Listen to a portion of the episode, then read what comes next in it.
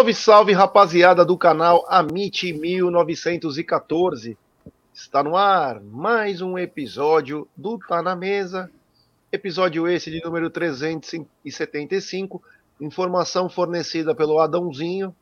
Para quem não conhece, Adãozinho se apresentou ontem no, Amit, né? Grande Marcão Ribeiro. uma simpatia, tava ele e o filho, tava com uma turma de Vera Cruz. Foi lá nos nos visitar. Foi uma, uma visita muito agradável, assim como a do Tiaguinho de Curitiba também. Um abraço ao Marcão Ribeiro, que faz a contagem oficial, e foi um prazer para nós tê-lo lá no estúdio. É...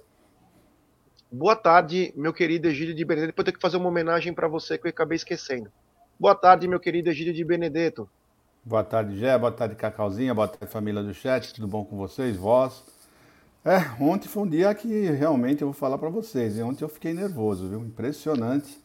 Não adianta, com o Santos eu fico muito nervoso, um jogo nervoso. E graças a Deus saímos com a vitória. Vamos falar bastante desse jogo, Gerson. É isso aí. Boa tarde, minha querida Cacau. Muito boa tarde, Jaguarino, Egídio de Benedetto, Família MIT 1914. Três pontos muito importantes, né? Num jogo que uh, nos deu muitas emoções, né? Um primeiro tempo aí que ficou uh, na corneta de todos nós ontem no pós-jogo. Mas é isso aí, Jé. Bora seguir a live aí, bora resenhar um pouquinho a respeito disso. É, quero fazer um agradecimento especial para o nosso querido Egídio, porque ele largou o cortejo da Betinha no castelo de Windsor, que está rolando agora. Ele tinha voo marcado 8 horas da noite, ia chegar na hora certinha para começar o cortejo. O corpo dela está chegando no castelo de Windsor nesse exato momento. Os corgis, os cachorrinhos dela estão na porta do, da capela, St. George. É, e o Egídio falou: não, não, eu preciso fazer o tá na mesa. Então mostra que até o carinho das amigas do Egídio está trocando pelo profissionalismo. Isso mostra porque o Amit 1914 cresce a cada dia. O cara larga a amiga de infância, Betinha, para estar tá aqui. Muito obrigado ao queridíssimo Egídio de Benedetto, que tem palavra firme. E não foi para São Jorge, mandou uma coroa de flores, né? Em nome do Amit, do Tifose, da Web Rádio e da Umbrella. Ela vai receber, né? No além. Mas Egídio mostrando o profissionalismo acima de qualquer coisa. Quero dizer para vocês que essa live, ela é patrocinada por ela, é pela 1xBet, essa gigante global bookmaker, parceira do Amit, parceira do Liverpool, do Barcelona, Série A Cautio, La Liga. E a 1xBet traz a dica para você na 1xBet. Depois você faz o seu depósito.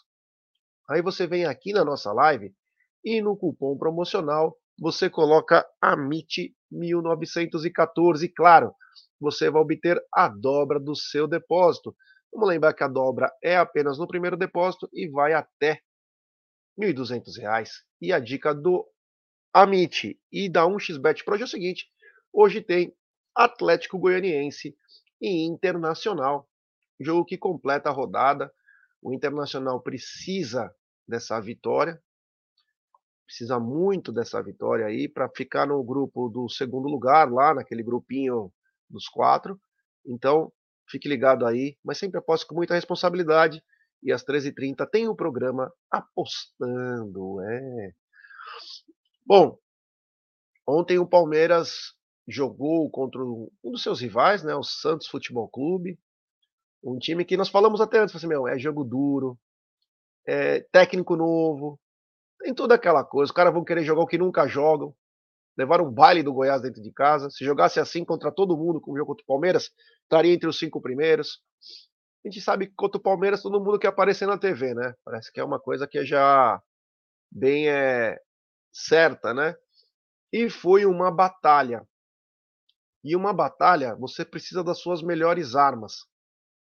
E nada melhor, quando você estava naquela época, do, da época que o Egídio era amigo do Robin Hood, amigo de todos os caras, tinha a famosa besta, que você pegava, uf, a besta era um arco e flecha de muita qualidade, não, não se tinha muitas armas. Então a besta fazia a diferença. Mas ontem no Allianz Parque, quem fez a diferença foi La Bestia, a fera. E mostrou que o, quando a gente menos espera, surge um herói improvável, como já tinha acontecido no jogo contra o Bragantino, o gol de empate. Aconteceu mais uma vez ontem, com Merentiel fazendo o gol da vitória e mostrando que a timidez acabou. Ou era timidez mesmo? Acho que não, hein? Mas enfim, 1 a 0.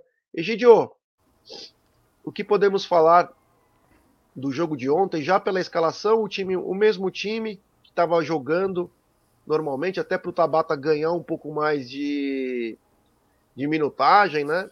Mas o time parece que não se encaixou no primeiro tempo, né? Bom, Jé, a, a formação no momento parece que parecia para nós que era a melhor formação que, que poderia acontecer, né? No jogo de ontem, né? Mas eu pensei, sinceramente, após o último jogo, que o Abel ia, ia deixar o, o Dudu pelo lado direito, o Tabata pelo lado esquerdo e o Scarpa mais centralizado, né? Porque nessa formação o Palmeiras jogou melhor no último jogo, mas não.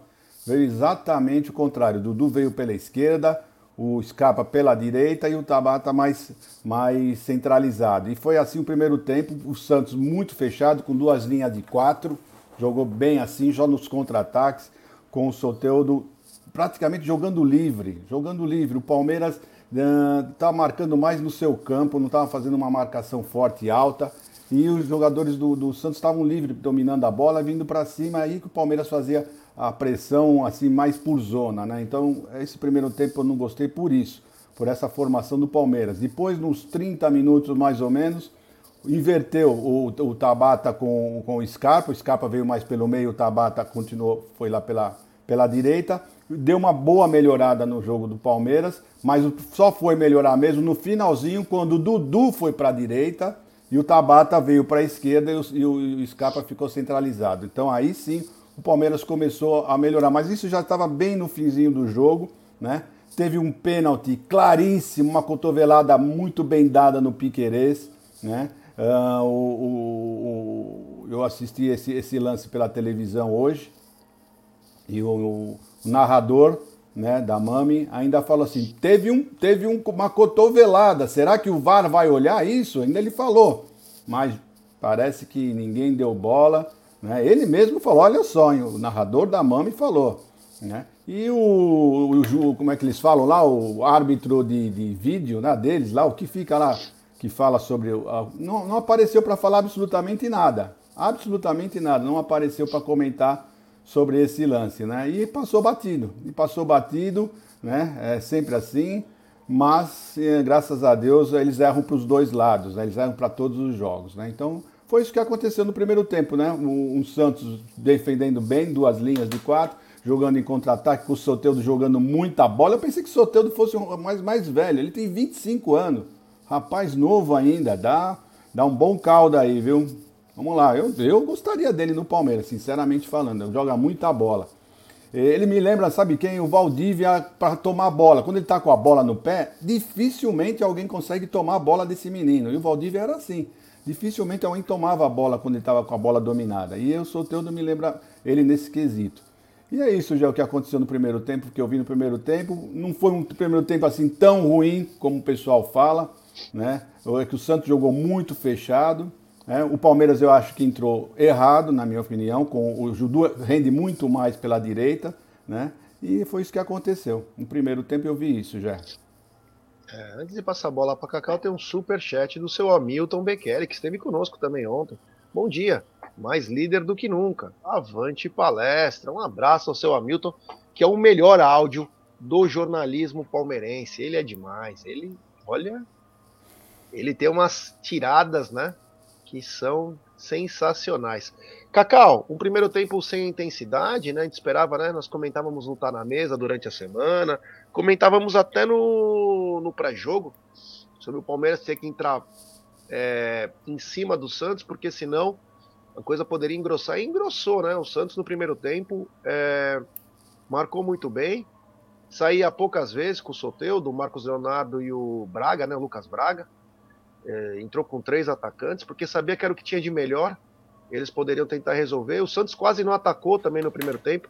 Mas é, o que faltou no primeiro tempo, na sua visão, Cacau? Oi, oi, Jé, desculpa, estava aqui tentando baixar um vídeo. É, o que faltou no primeiro tempo?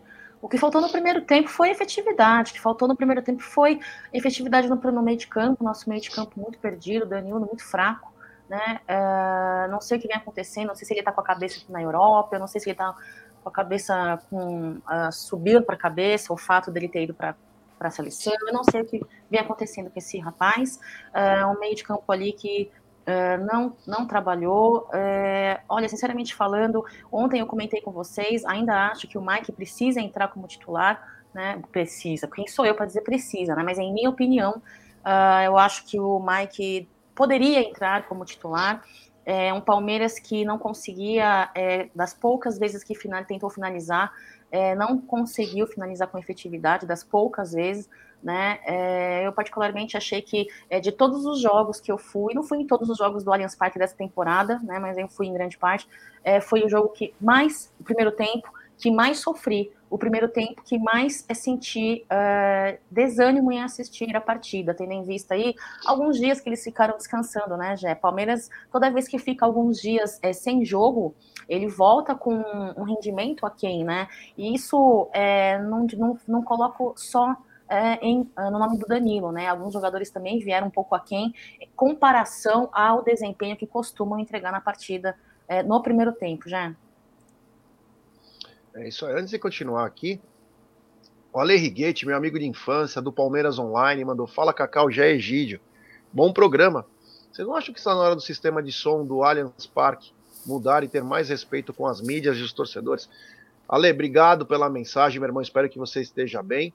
É, o, o Tifose e a Web Rádio Verdão tem uma verdadeira luta contra o sistema de som, porque é uma falta de respeito, além de atrapalhar.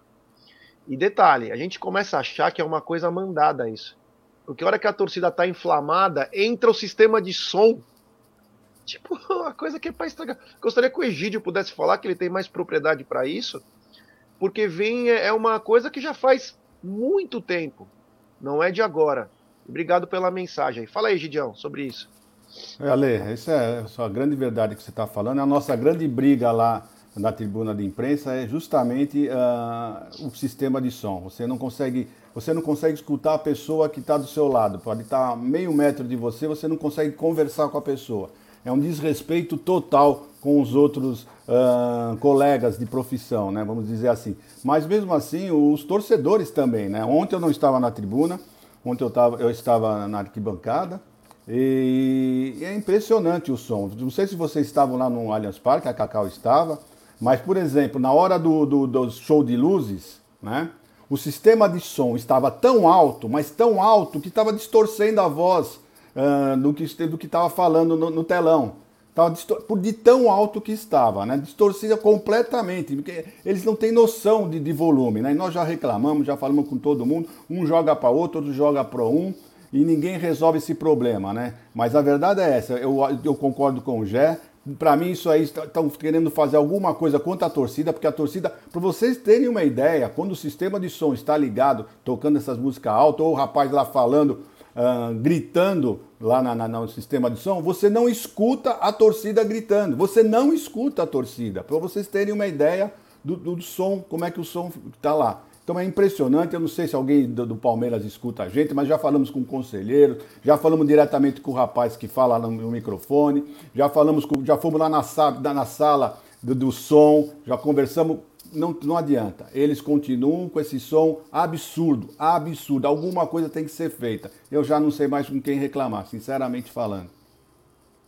Cacau, você que também vai direto no jogo, né? Tem acompanhado, porque para mim soa mais como falta de respeito como, do que despreparo, porque se o, o alto-falante e o pessoal da comunicação jogam junto com o time, com a torcida, não é hora deles atrapalharem o que está acontecendo. E eles atrapalham principalmente o trabalho do pessoal na tribuna, né? Com certeza, já. Eu assisti uma vez, né, lá na tribuna, lá do Egídio de Benedetto, junto com o Tifose 14, fizemos um pré-jogo ali, e de fato é horripilante, horripilante, né? É, a, a, concordo com você, eu acho que é, existe aquela, aquela, aquele, aquele velho comentário, né? É, muitas das vezes eles poderiam na, é, nadar no mesmo barco, né? Na mesma maré, mas não, parece que faz o contrário, né? Inclusive, ontem eu estava com o Bruneiro ali, e, e, outra coisa também, fora o som, foge um pouco deste assunto, mas fora o som, tem a questão da internet também, né? A internet parece que também tem alguma coisa estranha acontecendo. Então, assim, voltando agora, foi um aspas que eu abri aqui, voltando à situação do, do, do, do som, é, não é de hoje que a Web Rádio Verdão ela, ela é, tenta resolver essa situação em contato com, com, a, com a Allianz Parque, com as pessoas que monitoram ali o sistema de som, não é de hoje, não é deste ano, não é desta temporada, e nada, nada é feito nada é feito, né? Então eu acredito aí que é, são pequenos detalhes que no final faz muita diferença. E faz diferença, sim, não só para a mídia palestina. Ah, mas não estou nem aí com a mídia palestina, tudo bem. Não está nem aí com a mídia palestina. Ok, é teu direito. Agora, com relação ao torcedor que está presente ali em campo, que está ali próximo, também faz diferença, viu? Faz diferença. Se você procurar saber, tem torcedor que também reclama. Então não é bem por aí, né? Eu acho que, num contexto geral, a galera do Allianz Parque poderia pensar a respeito disso e tentar achar uma solução aí, porque não é fácil, não é fácil, viu, Jair? É, isso aí. O, uma coisa lembrada pelo Marcelão Rodrigues, que ele estava do lado do Dom Xixo, estava escutando o som. E nós no estúdio também. Ouvimos o som. Então, quer dizer, deixa a torcida, é a torcida que está lá, não é eles que pagam, não é eles que fazem. Quando for substituição, quando for é, outra coisa, mas atrapalha muito, sabe? Falta de. Parece que não são do métier. Parece que nunca trabalharam num jogo de futebol. Porra, é brincadeira, né? Tem umas coisas, né? Daqui a pouco eu vou falar: Receba! Receba! É. Tem super chat do Júnior Chica de Souza. Ele manda: Soteldo deu sopa no mercado e pegamos Tabata. Ela estava comentando ontem, né? Ontem foi um dos temas das nossas rodinhas aí. Tem coisas que são engraçadas, né? O Soteudo foi pro México, foi para os Estados Unidos, não conseguiu jogar nenhum deles. Inclusive foi banco lá, não sei o quê mas tem jogador que parece que nasce para o time, né? Parece que nasce para aquele time. E o Soteudo é um, é um garoto ainda, 25 anos, é jovem e é muito bom. Se ele vai dar certo num Palmeiras, em outro time, é outros 500. Mas assim, que ele é um cara que tem uma personalidade, como disse o Egídio, para tomar a bola dele é muito complicado. Ontem ele deitou na defesa do Palmeiras, deitou. É muito difícil tomar a bola dele. É um driblador. Eu gosto de cara assim porque é o famoso é, playmaker, né, que fala. É o jogador que faz a própria jogada. Ele não precisa que os outros tabelem com ele. É o que ele faz, o Keno faz, o Wesley deveria continuar fazendo, parou, não sei o que aconteceu. São jogadores que conseguem, em pequenos lances, como dribles, chegar perto da área adversária. E ele tem um arremate muito forte. Mesmo sendo um anão, ele tem um arremate muito forte. Quanto a contratou o Tabata, são posições diferentes, né? Mas assim, poder ter os dois, pode dizer. Mas eu acho que ele voltou para o Santos, estava falando isso no estúdio. Eu acho que ele tem coisa para receber da passagem anterior. E quando foi firmar, ele falou: beleza, eu volto. Vamos assinar um negocinho aqui, uma garantia aqui. Vocês vão me pagar as picas anterior. Enfim, apenas acho, não, não tenho nenhuma informação sobre isso, porque o São Paulo fez uma, uma proposta maior do que a do Santos. Ele não quis ir para o São Paulo. O Palmeiras nem foi atrás. Mas o São, o São Paulo fez uma proposta maior do que a do Santos. Ele não quis. Chegava até um milhão de reais na proposta. Então, chama atenção. Ele deve estar recebendo os, os atrasados. Quanto à minha análise do primeiro tempo, né, já vou emendar com a do segundo. O primeiro tempo, o Palmeiras, na minha opinião, faltou intensidade. Egídio foi na ferida, aí o, Dudu começar pela esquerda, para deixar o Tabata um pouco mais ambientado pelo lado direito, que ele tem mais é, qualidade entrando na diagonal. Não funciona. Não funciona porque o Dudu é o nosso melhor jogador. Você não pode é, tirar o nosso melhor jogador da sua melhor característica, porque é lá que você encontra os espaços para chegar. Então o Rony ficou um pouco é, isolado na frente. O Dudu tentava, mas sem obter êxito. O Madison e o Felipe Jonathan ficaram postados o tempo inteiro na defesa. Então foi muito complicado. O lance que chama atenção foi o lance do Piquerez, com 5, 6 minutos de jogo, sei lá. Uma cotovelada aí bem séria, né? Você vê que o jogador sobe, se foi por, por querer ou não. Mas chama atenção porque o Sandro Merahit, que era o comentarista do jogo, não entrou no ar naquela hora. E é o que a gente fala, né? Mas como nós temos um, a mestra superior, a Leila, que no sábado, né? Deu. Estava tendo o encontro dos cônsuls, né? E ela falou que não era para a gente se preocupar, porque rouba para todo mundo, prejudica todo mundo. Então a gente fica mais tranquilo agora, né? Porque o Palmeiras, desde 1914, nunca teve problema com a arbitragem. Então, graças a Deus, a Leila chegou para falar isso. Fiquei até mais tranquilo, porque talvez ela saiba mais que nós, assim, da emoção de ser palmeirense. A gente fica mais tranquilo agora. Claro que foi pênalti. Claro que foi pênalti. Porque se fosse ao contrário, daria pênalti. É isso que às vezes um presidente que não entende de futebol precisa entender. Se fosse contra, sempre pensa assim. Não pensa que pode prejudicar todo mundo. Se fosse contra o Palmeiras. Você entendeu? Ontem teve uma agressão do Camacho. O juiz poderia muito bem, do Camacho no Gustavo Gomes. Ele deu um soco por trás, assim, ó. Se ele quiser expulsar, expulsaria. Se fosse contra a Leila, tá quem não expulsaria? É esse é o pensamento. Não pensar que ele prejudica todo mundo. Você não é presidente dos outros clubes. Você é presidente do Palmeiras. Tá pensando pelos outros? Calma. Pensa pelos outros quando for negociar na Libra. Nós vamos ver como vai terminar essa história aí. Isso que me, que me interessa. Mas enfim, o primeiro tempo acabou nisso. O Palmeiras sem intensidade, tentando muito de longe. O Rony não estava num dia bom, mesmo lutando bastante. É, com a bola não conseguiu, não estava acertando. Teve lance para ele bater pro gol, ele quis tocar para trás. Teve lance que era para tocar para trás, ele quis bater. Teve um cruzamento que o Tabata estava entrando sozinho, ele deu um bico, que a bola foi parar do outro lado. Então o Palmeiras não estava bem. Piquerez estava muito mal no primeiro tempo. Teve muita chance de trabalhar o corredor pelo lado esquerdo. Estava sem confiança, não estava bem. O meio-campo, o Zé tendo que trabalhar por dois, fica muito complicado. Danilo só tocava para trás. E terminou assim o primeiro tempo. Um primeiro tempo xoxo. E que nos trouxe um pouco de apreensão, porque o segundo tempo viria. O segundo tempo viria. E o Palmeiras precisava vencer, porque vai encarar dois jogos fora. Vamos voltar para o Egídio, né? Egidião, no segundo tempo, é, o Palmeiras voltou com a mesma formação, mas aí aconteceram casos que podem ter, poderiam, que poderiam não, que mudaram a partida. É, o, já, o que aconteceu foi o seguinte: o segundo tempo o Palmeiras voltou, voltou um pouco mais intenso do que o primeiro, né? Uh, eu acho que o Palmeiras, o Palmeiras é, é, é engraçado. Eu, eu fui praticamente, acho que em todos os jogos aqui no Allianz Parque esse ano, né? Que, olha, não lembro de não ter ido em algum.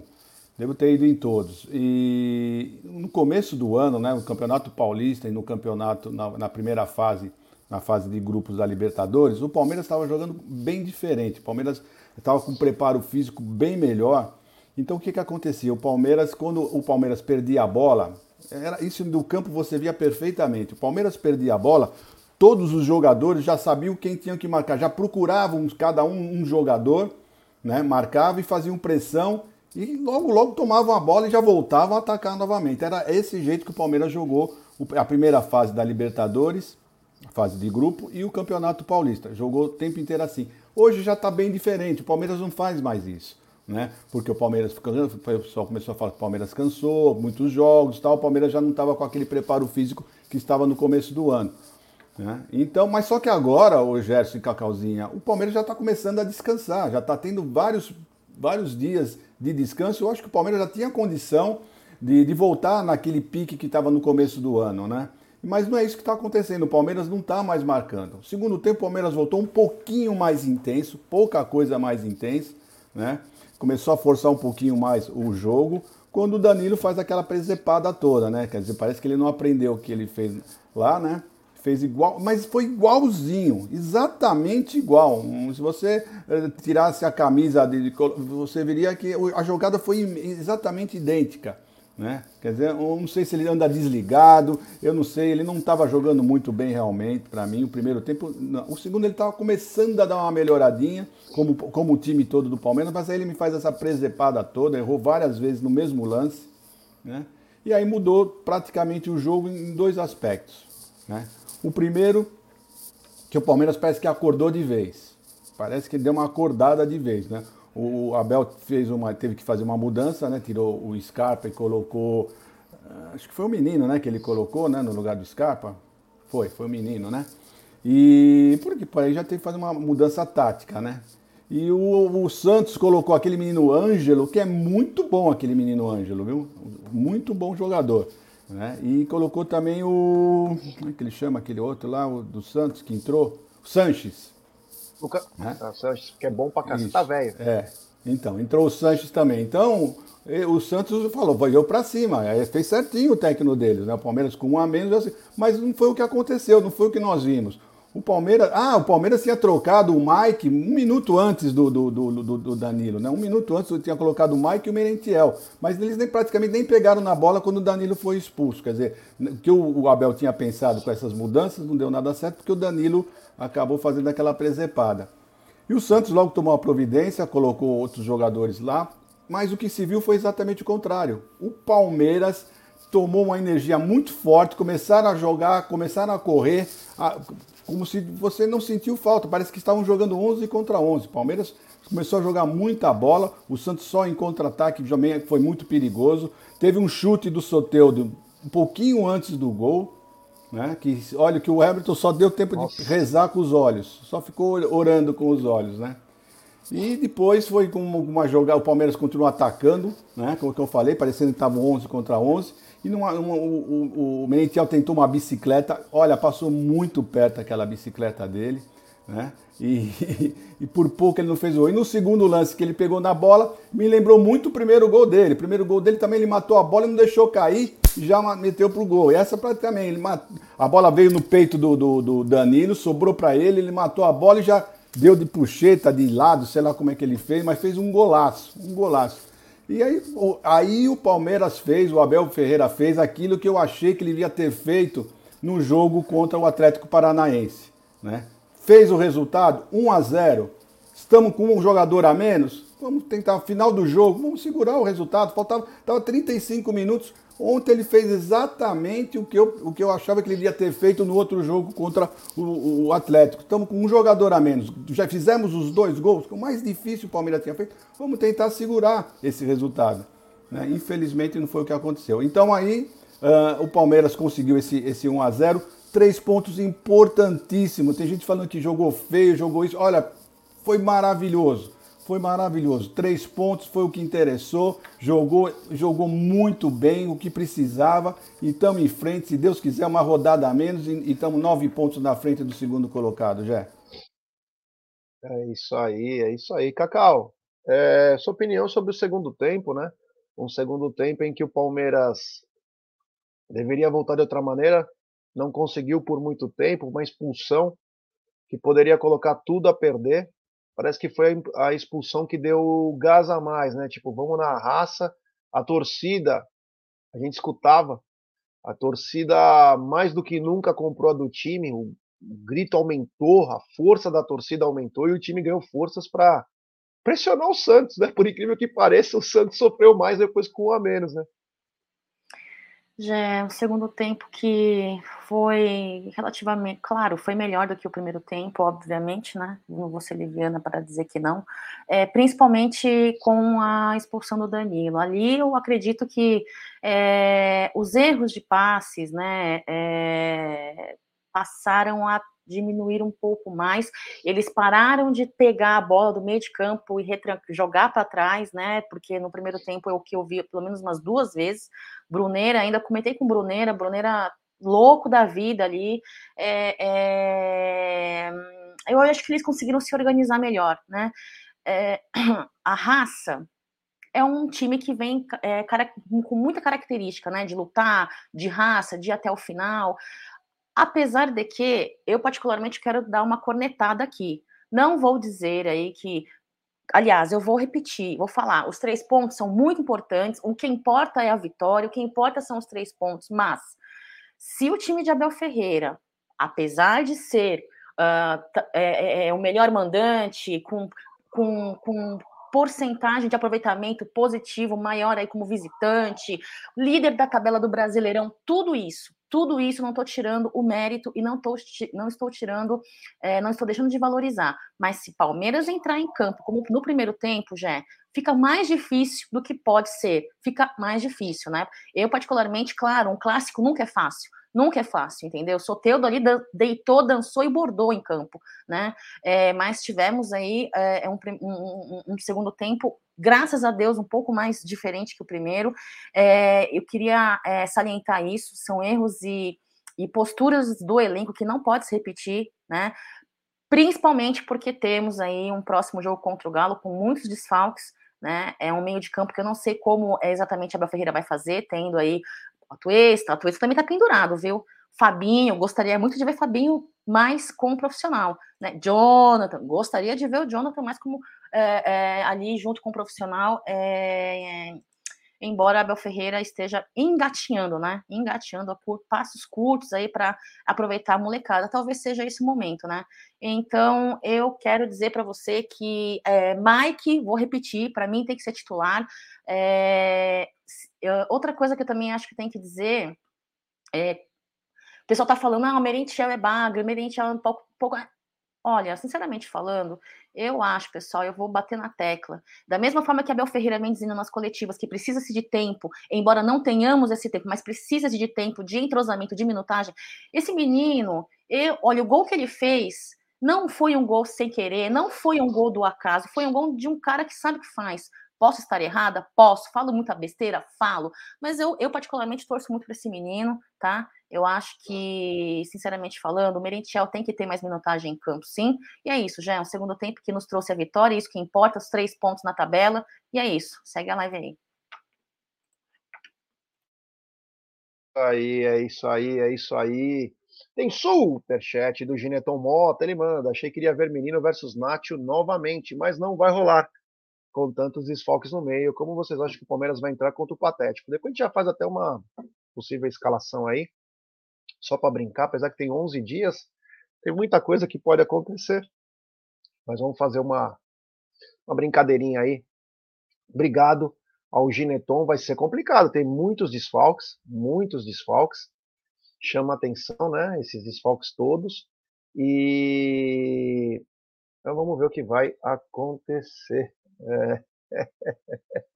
As coisas é, ao vivo é muito legal as coisas. Abraço ao Gineton. Mas quanto ao segundo tempo, cara, achei que o Palmeiras voltou da mesma maneira, só começou a melhorar. Eu não sei porque o Abel demora tanto para substituir, cara. Umas coisas que é, isso é uma das coisas que eu não entendo do Abel. Precisa dar os 15 minutos lá para acontecer, para ver que não vai dar nada. E aí até eu tava falando assim, falei pro Aldo, falei pro Ed, pro meu pai, pra Júlia, falei assim, ó, o primeiro que vai sair vai ser o Tabata. Ele pode estar tá bem ou mal, ele vai ser o primeiro. Por quê? Porque é como se fosse a parte hierárquica. Chegou agora, você sabe que você tem que sair. Saiu. É, o Palmeiras melhorou, porém a expulsão, é, nós vamos falar daqui a pouco do Danilo também. A expulsão ela acaba com o pensamento: o que, que nós vamos fazer agora? O nossa, a nossa sorte é que nós somos a Sociedade Esportiva Palmeiras, cara. E tem coisas que acontecem com o Palmeiras que é difícil comentar.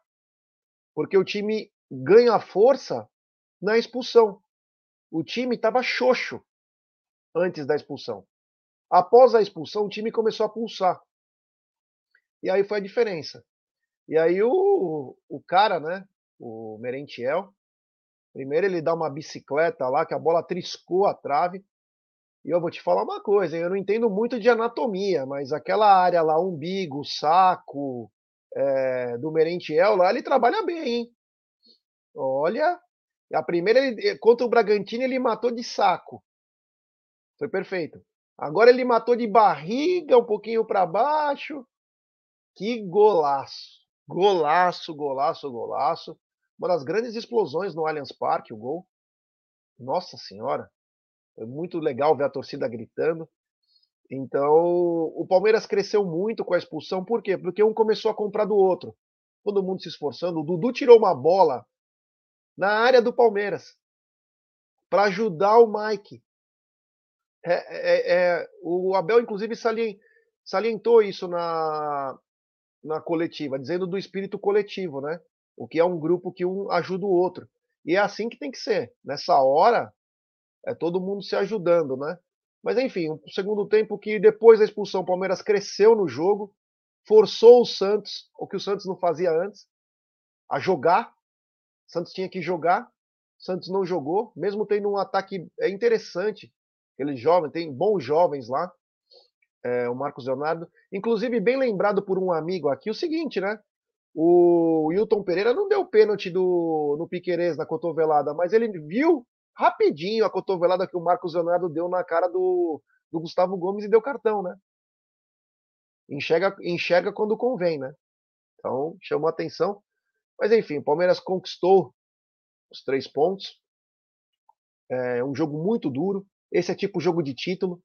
Como foi em 2016, aquele contra o Inter, 1 a 0 aquele gol do, do Cleiton Xavier, aqueles jogos difíceis tem coisas que, vão, que acontecem, então é jogo de para ficar marcado. Você vai falar assim na campanha, puta, você lembra aquele jogo com o Santos? Parecia ser tão fácil, e aí foi um jogo duro. Mas enfim, três pontos aí. É, Egidio, seus destaques da partida. Meus destaques da partida, bom. O primeiro a torcida, né? Primeiro a, a torcida foi fundamental porque quando o Danilo foi expulso, quando o Danilo foi expulso, o que a torcida aumentou o volume foi algo assim inacreditável. Só quem acho que estava lá ou perto do estádio para poder escutar que o som subiu e subiu muito, né? Então, um primeiro destaque para a torcida, né? O segundo destaque foi para o rapaz que entrou, Merentiel. Entrou e fez a diferença, né? Ele quase fez um golaço de bicicleta, né? E, fez, tirou nós num sufoco, porque tá, olha, estava um sufoco, com um a menos, sinceramente eu fiquei muito preocupado. Mas graças a Deus deu tudo certo. E o terceiro destaque vai para o Abel Ferreira, que na minha opinião ele fez o certinho. Né? Depois que nós fizemos o gol, ele fez as mudanças certas, segurou o resultado, faltando 10, 15 minutinhos, e ele fez o certo. Nós estávamos com um a menos, né? e nós estávamos correndo grande risco de tomar algum gol. Como eu falei, um minuto antes, quase que o Soteudo fez um gol. Né? Foi por, por um, muito pouco. Então eu acho que ele foi, foi tudo certinho. Depois que ele fez isso, o Palmeiras não teve mais susto. Né? E para mim os destaques são esses. E do, do Santos, eu não posso deixar de falar do Soteudo. Eu gosto muito desse jogador, tá? Gosto muito. Aí teve um rapaz aqui no chat que falou: ah, ele jogou bastante, mas perdeu. Também você imagina esse rapaz, esse rapaz jogando essa bola junto com Rafael Veiga, Dudu, uh, entre outros, né? Então é, é, é, bem diferente, né? Porque o Santos é aquilo lá, bola no Soteudo, bola no Soteudo, né? Você imagina, ele, tá, ele é um rapaz que está sempre livre, é impressionante. É impressionante como ele se movimenta. Ele nunca está esperando a bola, não. Ele vai à procura da bola. Ele está se movimentando pelo campo todo. Então, meus destaques foram esses, Jé. É isso aí. Cacau, seus destaques da partida. Oi, Jé, meus destaques da partida, uh, vamos lá. É, para falar diferente do, do Egidião, aí concordo com ele com os dos destaques. Vou colocar o Dudu aí. Dudu, é, destaque, é, Merentiel pelo gol, pelo desempenho. Uh, meu destaque vai ficar para o Dudu. Dudu e Merentiel, pronto. É isso aí. Meu destaque também, Merentiel, pela uma entrada, é, o dom de um técnico é saber substituir. E o Merentiel foi a diferença, né? Ele trouxe algo que o Palmeiras não tinha. E Dudu muito bem, mostrando que quer é jogo. E quando vai para o lado direito, ele é o meu espetacular. Ele fez um lance lá que ele dribla dois ou três, chuta a bola desvia no zagueiro, quase encobre o João Paulo, que é um grande goleiro também. Muito bom goleiro. Então, é, os cachorros aqui fazendo a festa. É, mas, enfim, foi um jogo de muito. Eu gostei muito do, da garra do Gomes ontem. Ontem o Gustavo Gomes ele estava em todos os lados do campo, parecia um alucinado. Olha, é, é, nessas horas aí que a gente vê é, quem ama o time que joga, né? O Gustavo Gomes ontem parecia um alucinado, eu nunca vi. Ele estava dando combate, ele estava na frente, ele estava voltando, ele estava. Meu, ele estava em todas as partes do campo. E isso mostra o espírito guerreiro desse jogador e, claro, do Palmeiras também. Uma coisa que o Egídio falou, nós vamos falar também na, da parte da coletiva. Primeiro eu quero falar da arbitragem, né? Mas é, tem uma coisa da coletiva importante que o pessoal lembrou aqui no nosso chat. A arbitragem de Hilton Pereira Sampaio, é uma coisa que a gente temia, né? E quase. E dá problema. Bom, já, já mostrou realmente que esse rapaz ele não gosta do Palmeiras, né? Porque é impressionante as, como, como ele apita diferente contra, contra o Palmeiras. É uma coisa que chama atenção, chama atenção e, e vocês, eu, não sei se a Cacau tem o que ela colocou hoje no programa dela, ela colocou a súmula, né?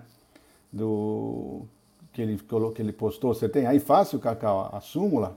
Se você puder colocar e ler, porque eu não vou conseguir ler, principalmente a parte do Abel. Daí mostra bem a intenção desse, desse rapaz o, o, o, que ele, o que ele fala, né, das coisas. Eu, eu sinceramente, ele, ele não viu uma cotovelada. Eu não sei se o VAR chamou, eu não sei se ele que não quis ir lá olhar no VAR, né? São coisas que, que, que chamam atenção, inverteu faltas, né? Mas o que eu quero falar é mais essa do, a parte do, do, do Abel, que eu quero, quero falar, fazer um, um, comentário só, aproveitando para eu não esquecer. Por favor, Cacau, dá para você ler que eu não consigo. A da parte do Abel, a expulsão do Abel.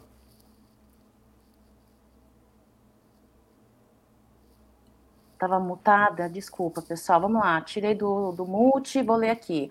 Uh, expulsei em decorrência do segundo cartão amarelo após ser informado pelo assistente Bruno que o referido treinador Abel Ferreira foi em direção ao mesmo, afrontando e proferindo gritos de maneira repetida as seguintes palavras: É tudo contra a gente. Pi! Na dúvida. Não, pode falar. Pode falar. Na, na é dúvida. Lógico, Sempre contra a gente, baralho. E informe que o treinador, após expulso, retomou, retornou em direção ao, ao assistente 1 e, de maneira grosseira e ofensiva, proferindo as seguintes palavras: vai se pi, mesmo, pi. Vocês são uma vergonha, tudo contra a gente, pi. É, estas, esta foi aí a, a, a, a a súmula da arbitragem Gé e Egidião. Segue Bom, aí. então o que eu quero falar, obrigado, Cacau. Então é isso que eu queria falar para vocês. É, uh, eu acho que a nossa presidente, nossa presidente, tá, tinha que conversar com o seu Abel Ferreira, porque o que o Abel Ferreira falou para o árbitro, para o auxiliar, sei lá para quem que ele falou, é exatamente isso que está acontecendo, né?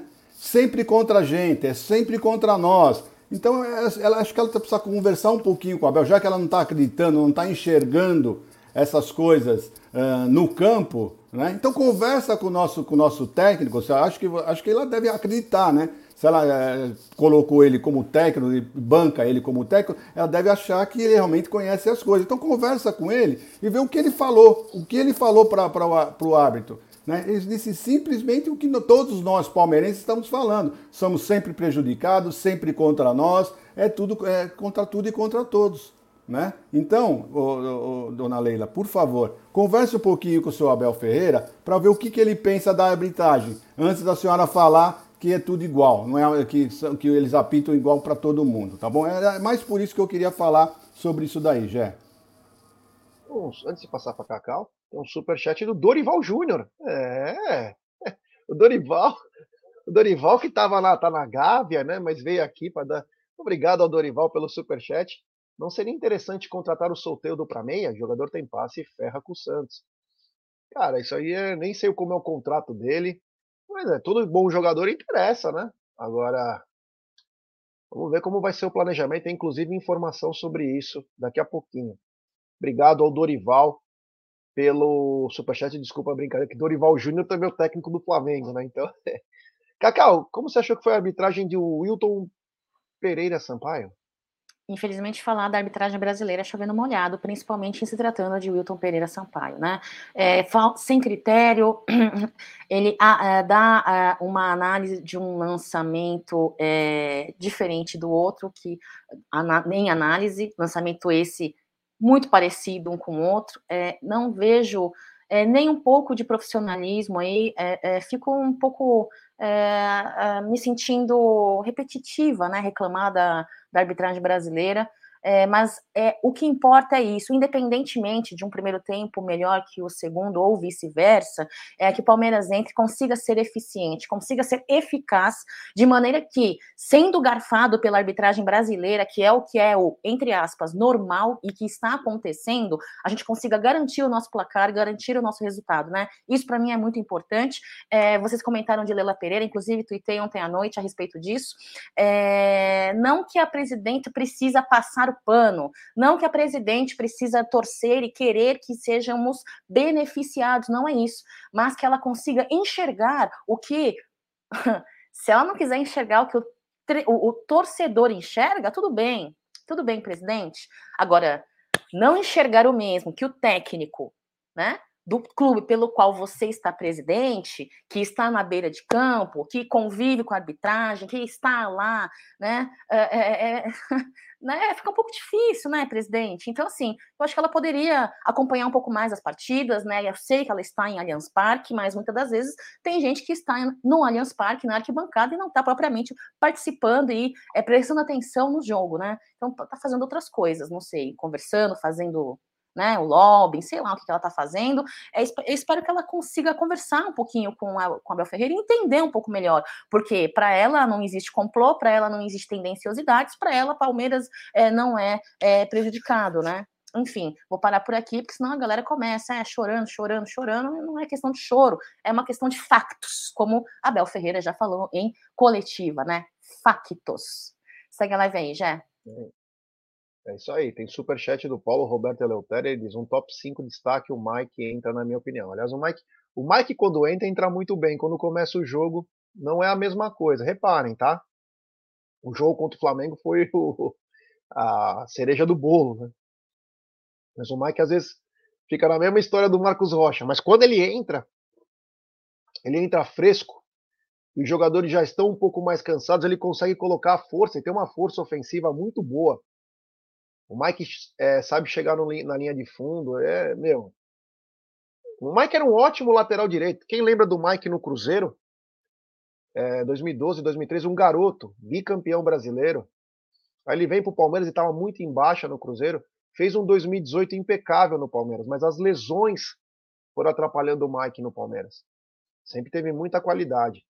Obrigado pelo super chat. Quanto a é, a arbitragem, né? O Wilton Pereira é aquilo, né? E ainda eu brinquei durante a semana toda. Falei o seguinte: o Wilton veio para limpar, aí dito e feito. Todo mundo suspenso, expulso. Esse é o Wilton. Esse é o Wilton. A gente sabe, já, a gente já, a gente já é, canta a bola antes, né? Não estamos nem no bingo, mas a gente canta a bola antes. O Wilton suspendeu todo mundo que estava com coisa, deixou, expulsou o Abel, expulsou o Danilo. Danilo merecida a expulsão. O Abel só foi expulso por um erro deles mesmo, que deram minutagem a mais, o caramba quatro. E aí o Abel vai reclamar. O Abel vai reclamar com muita força e com razão. E aí por isso que expulsou, porque não era para ter expulsado. Se tivesse feito o trabalho direito, não teria feito isso, né? Então as coisas são bem é, é assim que eles trabalham. Enquanto que vocês falaram da Leila aí, é brincadeira, né? Isso aí não dá nem para discutir, porque não entende de futebol. A gente sabe que o Paulo Nobre também entendia bolhufas, o Maurício também não entende. Entende um pouco o básico, mas a Leila parece que ela vive em Nárnia, né? O Paulo e o Maurício falavam algumas coisas coerentes. A Leila parece que ela vive em Nárnia, porque ela diz que não podemos reclamar porque erra para todo mundo. Ela disse isso na reunião de consulados. Então, é, chama atenção aí a, a desconexão, né? Ela assiste o jogo mesmo? Não dá, não dá nem para entender, né? Porque Palmeiras é prejudicado pela arbitragem e parece que não está nem aí, né? Vai, vai entender, né? Tem coisas. Também não dá, não dá para você explicar futebol agora, né? Aprendeu desde 2015, não dá para você falar muita coisa para a pessoa aprender. Bom, falamos um pouco da arbitragem, péssima, né? Péssima. Aquele pênalti lá. Ai, meu Deus do céu. Mas vamos falar agora da coletiva. Uma coletiva que antes teve a palavra do Merentiel, né? Ele disse que muito feliz, muito feliz por fazer o gol aqui no nosso estádio, na frente da torcida. Nasceu a filhinha dele, a Núria. Ele estava muito feliz, feliz pela equipe, pela liderança, seguir trabalhando e melhorando. Lembrar que o Palmeiras chegou à décima vitória em clássico na temporada, algo inédito na história do clube, né? Mas enfim, aí fomos para a coletiva do Abel Ferreira, e eu acho que foi, talvez, eu não tenho muita certeza, eu não cronometro, mas a de ontem talvez tenha sido a coletiva mais longa. Vou pegar duas partes aí só, porque ontem tinha gente até dormindo no estúdio com a coletiva. A coletiva foi, foi muito boa, mas pelo amor de Deus, hein? Foi uma trilogia, não foi uma coletiva. Ele falou sobre o Hendrick, né? Ele quer dizer que o clube tem um plano com o Hendrick, queria trazer ele para treinar desde a copinha. E o clube achou que era melhor segurar. Ele não tinha idade nem renovado o contrato. Ele vai trabalhar para chegar à oportunidade dele. Até disse, ah, não queria colocar ele porque sabia que ele poderia vir o clube fechar. Então nós com o clube achamos melhor, com a direção do clube achamos melhor fazer isso, tal. Enfim, falou sobre o Danilo. Acho que o Danilo fez muito. Essa para mim foi a frase da, da a resposta da coletiva. Acho que ao Danilo fez muito mal ter ido para a seleção. Lembro de ter uma conversa com o clube e expressei minha opinião sobre a ida dele, mas não sou eu que mando. Está passando uma fase menos boa, mas já nos ajudou muito. Isso foi, dentre outras é, respostas dele. Uma coletiva longa, Egídio Cacau, uma coletiva bem esclarecedora, que ele, ele fala de religiosidade, fala de uma pá de coisa, Falou do negócio com o Cuca. Ele falou: eu não tenho, é... eu não quero ter inimigo, nunca tive inimigos. É um jeito que eu faço, eu não cumprimento, porque eu, é, parece que tira minhas forças quando eu cumprimento um treinador antes do jogo. Eu perco aquela gana que eu tinha de, de vencer. Ele falou bastante coisa, falou de novo sobre é, a educação e a formação do atleta brasileiro, sobre os altos e baixos, o quanto é duro subir é fácil, se manter é difícil. Ele deu exemplos, inclusive. É... Mas, enfim, o, o, Abel falou bastante aí na coletiva. O que, que podemos ressaltar aí de importante, Gideão? Tá sem som. Foram esses pontos mesmo que você frisou agora, para mim foram os mais importantes. Né? O primeiro, o do Hendrick, né? Foi muito bom ele ter esclarecido isso, né? Porque muita gente ficava pegando no pé dele que ele não gosta de, de, dos garotos da base, né? E ele explicou direitinho, né? Que foi, era um medo da diretoria. Ele explicou bem que algum time do exterior uh, viesse e furasse uh, o Palmeiras, porque ele ainda não tinha contrato, ainda não tinha feito os 16 anos, não tinha assinado o contrato com o Palmeiras e podia escapulir, né? Então ele falou, explicou direitinho, né? É o que nós já achávamos mesmo que estava acontecendo e foi o que ocorreu. Outra coisa que ele falou que foi muito claro também, também uma coisa que todos nós já sabemos, né, já comentamos aqui, foi que o Danilo, depois que voltou da seleção, uh, voltou bem diferente, bem abaixo do que ele estava jogando. Né? Então foi muito bom, é esclarecedor isso. E a outra coisa que eu gostei bastante também, que eu fiquei até aliviado, foi quando ele falou que ele aprendeu muito com o outro jogo, né? É, que ele, que ele não fez uma, um, não colocou o time depois que nós fizemos o 2 a 0 ele não colocou um, um time mais na defesa, continuou com a mesma, o mesmo a equipe e nós sofremos um empate de 2 a 2 ele falou isso, porque eu lembro muito bem que logo no pós-jogo da Libertadores, eu falei que para mim o culpado daquilo tinha sido o, o, o, Abel, né? Eu lembro que eu falei isso, né? E como foi só eu que falei isso, eu pensei assim, falei, acho que eu falei besteira, né? É, porque ninguém falou nada que o Abel foi culpado, e eu fui contundente. Falei, para mim, que foi o culpado dessa nossa uh, eliminação, além, logicamente, dos erros do, do, do, juiz, foi o Abel, que não segurou o resultado. Com um a menos, nós tínhamos que ter se trancado na defesa né, e tentado fazer um pouco mais de cera, se jogar no chão, fazer o que todo time faz. Né? E é o que tinha, e não foi feito. E ele simplesmente falou exatamente isso. Falou que ele aprendeu com o outro jogo e hoje, ontem, né? Ele fez isso, ele trancou o Palmeiras, faltando um pouquinho de um tempo, ele trancou o Palmeiras e fez o que tinha que fazer. Com um a menos, gente, é isso mesmo. Faltando pouco, não tem que ficar se arriscando, né? E foi o que aconteceu, o Santos não teve mais chance nenhuma. Então, da coletiva foi isso mesmo, uh, o Jé, que eu achei que foram os pontos mais importantes que ele falou. É. O que você achou da coletiva, Cacau? Que eu achei da coletiva? Ponto 1. Um apesar de longa, como sempre, uma aula, né? Uma, como sempre, uma aula de Abel Ferreira. Abel Ferreira é muito sábio, apesar da pouca idade que tem, 42 né, anos, se não me engane, é muito sábio. Uh, olha, vou falar uma coisa para vocês. Ele deixou claro aí alguns pontos que nos chamaram a atenção ali na Umbrella TV ontem no pós-jogo, tendo estes, sendo estes, vamos lá, dois pontos.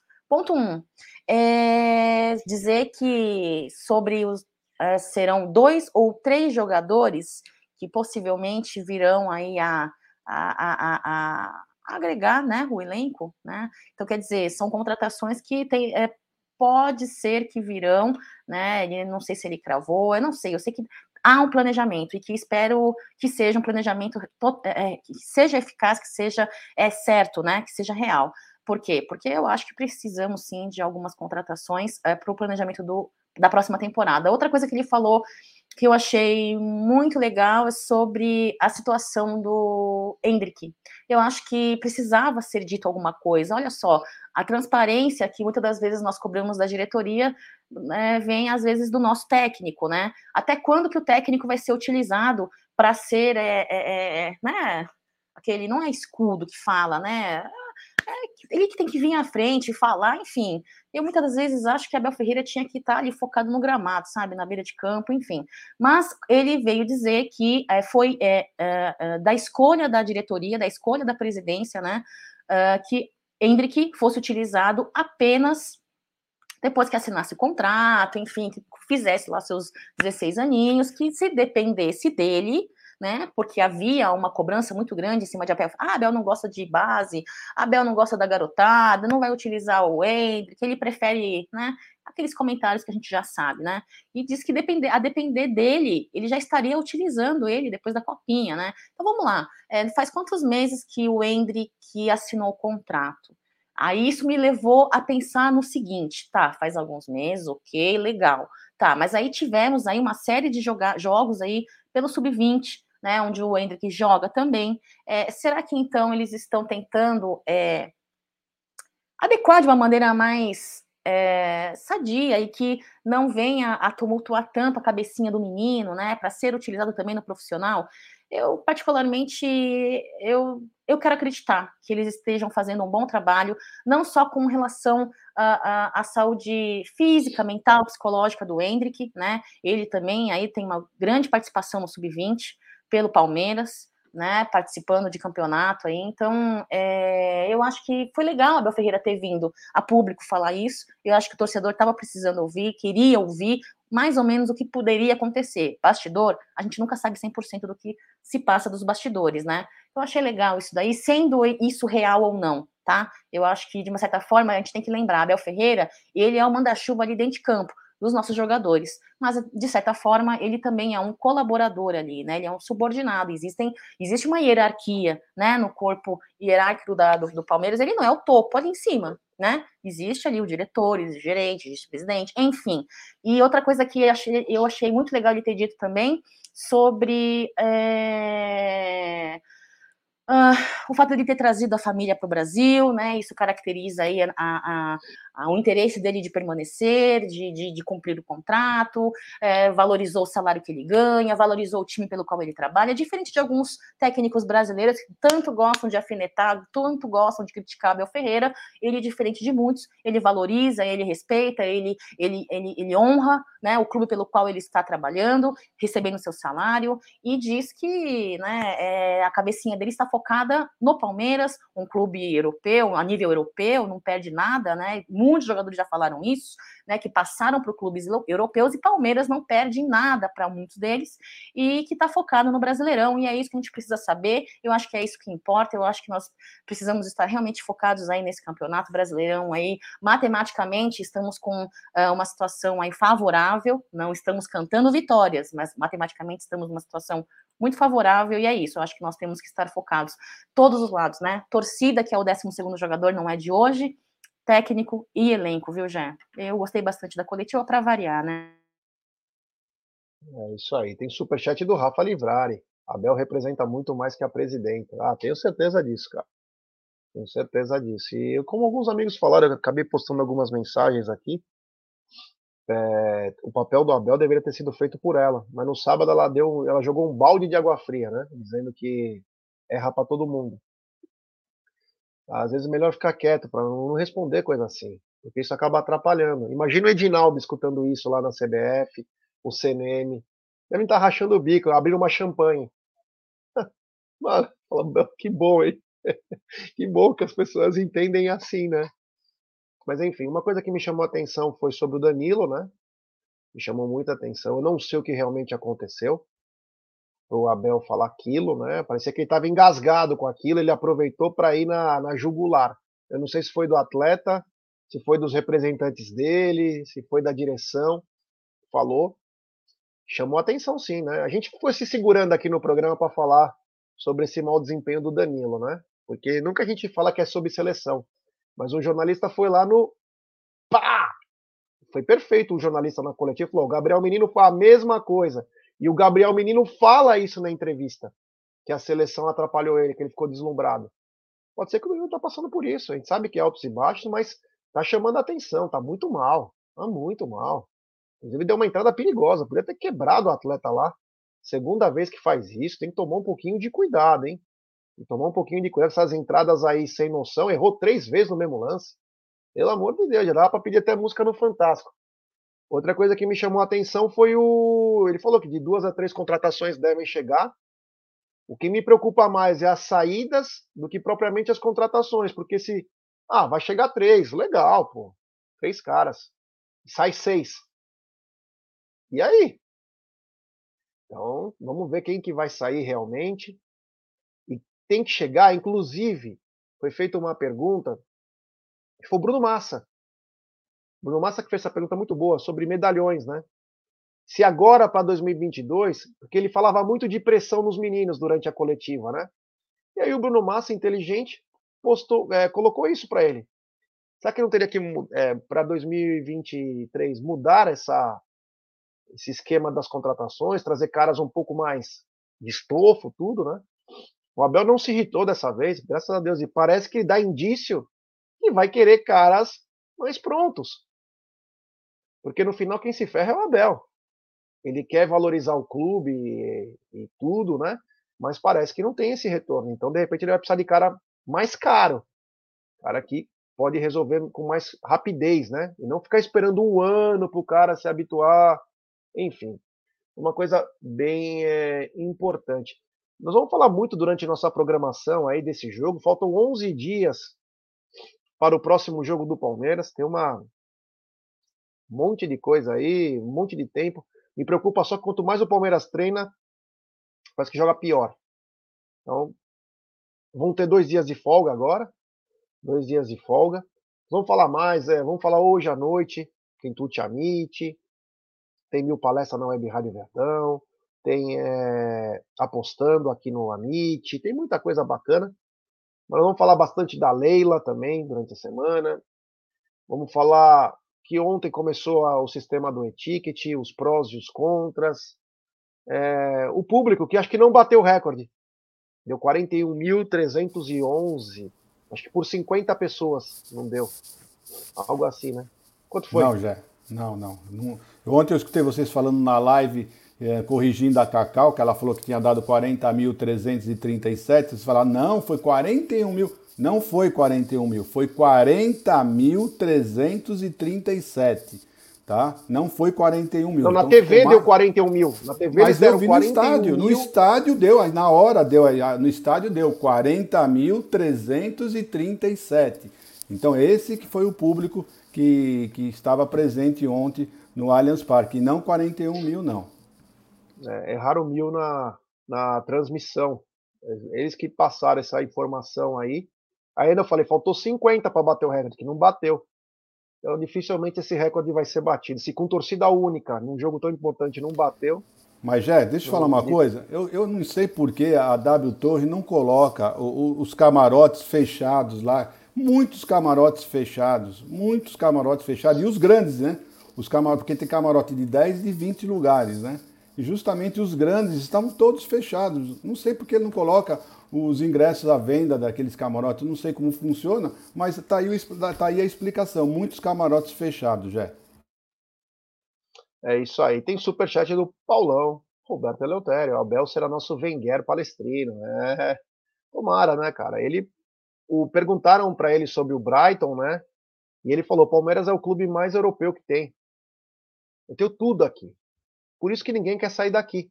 Esse clube é espetacular, oferece toda a estrutura que eu preciso para qualquer atleta profissional, é, enfim, tudo. Então, quer dizer, é...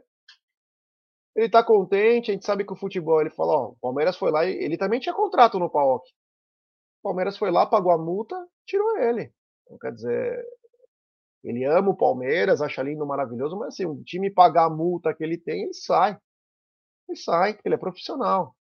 O mais importante é que enquanto ele esteve aqui, enquanto ele está aqui, ele falou: são intensos esses dias para mim. Eu trabalho para extrair o melhor. Então é isso que acaba é, que, que acaba interessando, né? É, bom, então temos para falar disso. Então um público também marcante, né? Uma, uma renda 2 milhões e quase 2 milhões e meio aí. Abaixaram os preços, parabéns também que abaixou o preço porque não dá só naquelas pedradas que estavam vindo, mas viemos numa média e passamos de um milhão de torcedores, Egidião.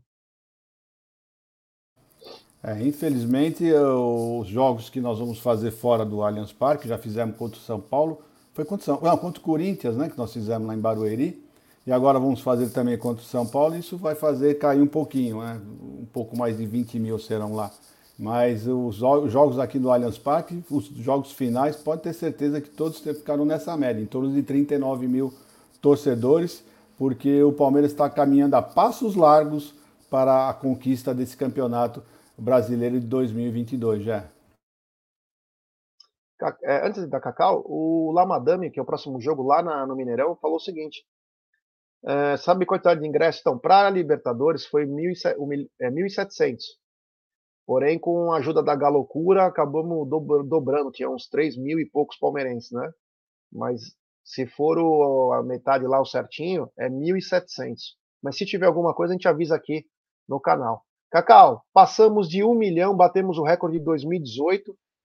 É, a torcida do Palmeiras comprou do time e vai vindo 40 mil todo jogo. É, já a torcida, do Palmeirense, a torcida palmeirense é assim, engajada, comprometida, apoia, né?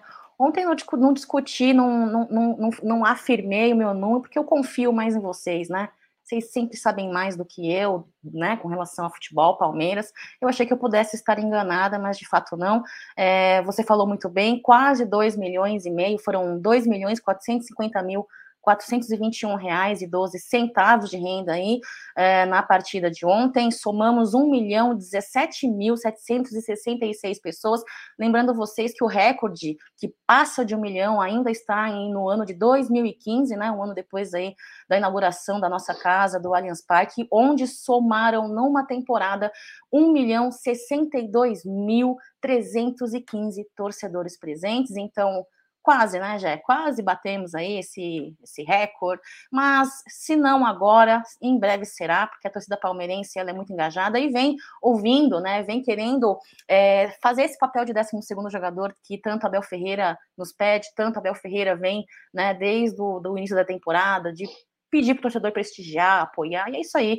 É, grande público. Agora quero deixar um, um comentário, né? Eu sou a parte chata da live, né? É, ontem, quando eu cheguei é, na, na, na, região do Allianz Parque, é, eu presenciei aí dois vendedores aí ambulantes, né? é, vendendo ingresso, tentando fazer a cabeça, o senhor com os filhos lá, muito temeroso, mas e aí? Ah, mas três horas antes, como que eu vou fazer? E se, e se eu não receber o código?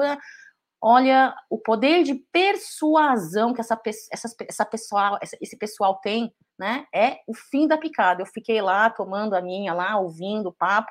O poder de persuasão é demais. Então, ó, tomem cuidado, vocês tenham muita tenham muito cuidado, tá? Eu acho que o nosso dinheiro é muito suado, é muito abençoado, né?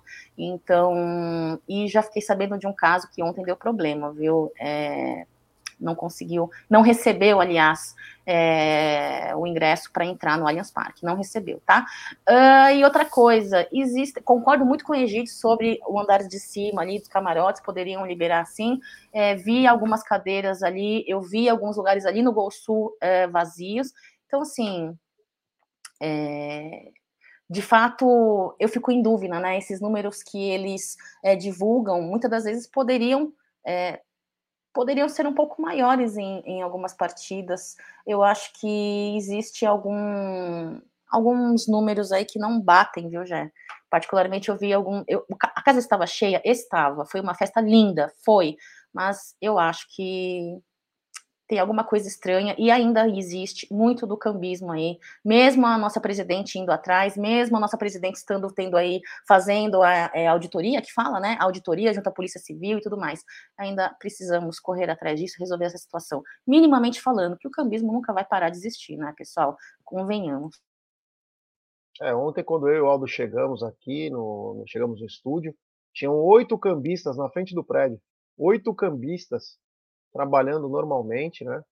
A preocupação da polícia era ver os ambulantes com o, o trailerzinho de comida lá, e os caras trampando numa boa no meio da rua lá, vendendo ingresso. Não mudou nada. Não mudou absolutamente nada. Porque a frequência do torcedor é chegar três horas antes do jogo, quando muito, né? Não é todo mundo que faz que nem nós, chegamos mais cedo. Às vezes o cara tá no trampo. Então, é, enfim, né? Vamos ver o que vai ficar isso aí, mas é, esse é um enxugar gelo, né? Enxugar gelo. Mas, Cacau, você colocou os vídeos da rodada, os gols da rodada, não tem? Os gols da rodada aqui pra gente poder ir colocando? Você quer que ponha na agulha? Eu ponho, chefe. Bora? Vamos lá, vamos lá. Bora vamos lá, lá, então. A gente vai comentando também. É, o Havaí venceu o Atlético. E o Havaí tirou um barato da Globo, que todo mundo deu que o Atlético ganharia do Havaí. O Havaí ganhou de 1 a 0 aí. A crise lá no Atlético Mineiro é grande, então talvez por isso que mandaram todo mundo para fora do Palmeiras lá, para o Atlético Mineiro poder vencer uma partida. Mas enfim, o Havaí fez a sua parte aí, lutando também para não cair. Botafogo venceu o Coritiba, também dá uma afastada naquela coisa de estar tá naquele bloco de baixo. É um time que tá, o mais importante, eu acho que nesse ano é não cair, né? Porque aí entra mais dinheiro, enfim. E o Coritiba é aquilo, o Coritiba é muito bom dentro de casa e fraco fora. Red Bull num jogo modorrento, né? Em que parece que teve uma jornalista da Globo falando um monte de coisa de, não sei se era racismo, é, coisas é, de homossexualismo que a torcida estava gritando contra deu uma pequena confusão. Aí o jogo do Fluminense venceu a Mulan. Meu, se fosse Fluminense e Flamengo a final, eu acho que seria melhor, viu? O Fluminense sempre traz problemas pro Flamengo. O Ceará com dois a menos perdeu para o São Paulo Futebol Clube, né? Dois expulsos, desculpa. Dois expulsos. O América Mineiro bateu a lixaiada. É, meu amigo. O América Mineiro faz uma campanha muito bacana aí. O Juventude empatou com Fortaleza. Fortaleza vinha muito bem, um gol contra aí. Depois empata o jogo de cabeça. Enfim, né? Esses são os gols da rodada aí. Uma rodada que deixou o Palmeiras um pouco mais confiante, né? Aí o lindo gol do Merentiel. Belo gol do Merentiel. La Bestia. Não, e esse foi demais, né? O Daverson simplesmente faz o gol de empate e não comemora porque é o Felipão que estava do outro lado. É, tem umas coisas que, olha, eu vou te falar. Mano do céu. Ele não comemora o gol porque é o, Felipão, cara. Ai, meu Deus, não sei se Davis é uma figura. Ó, um superchat aqui do Paulo Roberto Eleutério, mais um, no jogo contra o CAP. Estive na Central Leste, lá posso afirmar que tinha 70% de ocupação, pelo menos na minha região. Alguns locais vazios. Obrigado ao Paulo aí. Egidião, muito obrigado. Vamos falar bastante, vamos falar bastante aí do de Palmeiras. Temos 11 dias aí. Palmeiras tem folga até amanhã. Então temos 11 dias aí para falar e já pensar no futuro alviverde. Um grande abraço e uma ótima tarde. Obrigado, Gerson. Vou fazer um comentário rápido sobre o jogo do Flamengo e do Fluminense, que teve uma grande confusão bem no finalzinho do jogo, que o Felipe, o Felipe Melo deu um empurrão no, no jogador do Flamengo e o juiz expulsa o Mané. Né? Manuel. É. então eu achei, eu achei incrível isso, porque o, o, o VAR, o VAR chamou o, o árbitro, né? Falei, bom, chamou o árbitro para falar que ele expulsou a pessoa errada, o jogador errado. Não, ele foi falar de outro lance. Quer dizer, o VAR não viu uma coisa clara, óbvia que aconteceu, que quem teve, que eles, expulsaram o Manuel que não fez absolutamente nada. O Mané não fez absolutamente nada. E eles expulsaram. Então você vê a qualidade do VAR. Então só deixar aqui bem claro que o VAR está cada vez se afundando mais, né? mostrando que eles realmente não sabem absolutamente nada, não conseguem nem enxergar. Tá? Então, boa tarde para todos vocês, até amanhã, se Deus quiser. E vamos em frente, Jé. Se Deus quiser, um bom programa, bom, bom, bons programas que você ainda tem pela frente hoje. Tá? Um abraço, Cacauzinho, um beijo para você. Para vocês todos, um beijo no coração. É isso aí. Só vou mandar um recado aqui pro Thiago Condé, que acho que ele estava me referindo a mim, né?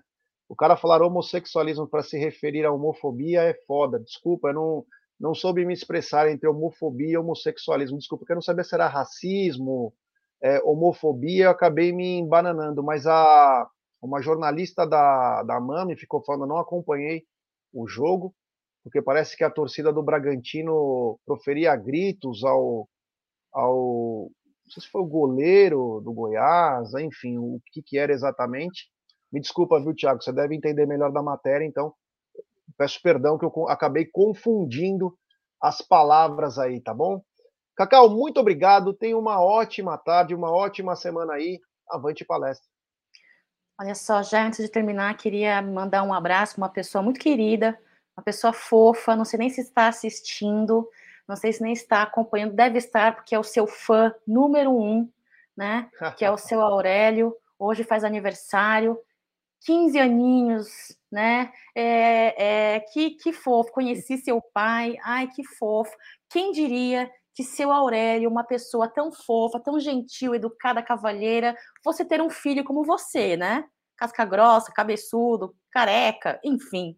Seu Aurélio, um beijo para o senhor. Tenha um dia muito abençoado, lindo, se estiver me ouvindo aí. Se não tiver, não tem problema, já é, mande meu abraço para o seu pai, aproveite o dia com ele aí, com uma coisa bem gostosa, dê muitos abraços. Temos que valorizar nossos pais enquanto eles estão ao nosso lado, não é mesmo, pessoal? Então, seu Aurélio, um beijo para o senhor, para dona Suzy, sua mãe, é Suzy o nome da sua mãe, né? Isso. Dona Suzy também, um beijo. Aline, família linda sua, Jé. Satisfação aí poder ter conhecido seu pai ontem. É isso, pessoal. Que vocês tenham uma semana abençoada aí, com muitas alegrias, muitas vitórias, muita saúde e avante palestra sempre, pessoal. Até mais. É isso aí, é bem lembrado aí, né? Hoje meu pai faz 75 anos aí, parabéns para ele, felicidades aí, muita saúde. Me ajuda até hoje. Se não fosse meu pai, eu estaria ou em cana ou no outro lado do mundo, né? Então, só tenho a agradecer porque estou vivo e ainda estou aqui, né? Porque se não era para estar onde eu atrás das grades, eu estaria lá na, na Austrália. Então, obrigado ao meu pai aí, é um cara espetacular. É nós, estamos juntos. Então, ó, hoje, daqui a pouquinho tem o Apostando, 1h30, 13h30. É, é isso aí. Ele que ensinou.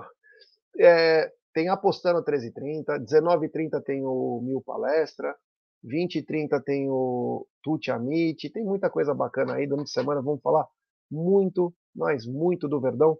Muito obrigado, Verdão. Começando já, a coisa está ficando mais, na, mais a clara. E hoje vamos torcer para o Atlético Goianiense, pelo menos arrancar o um empatezinho para ficar um pouco mais tranquilo. Um abraço a todos aí, Fiquem com Deus, ótima semana.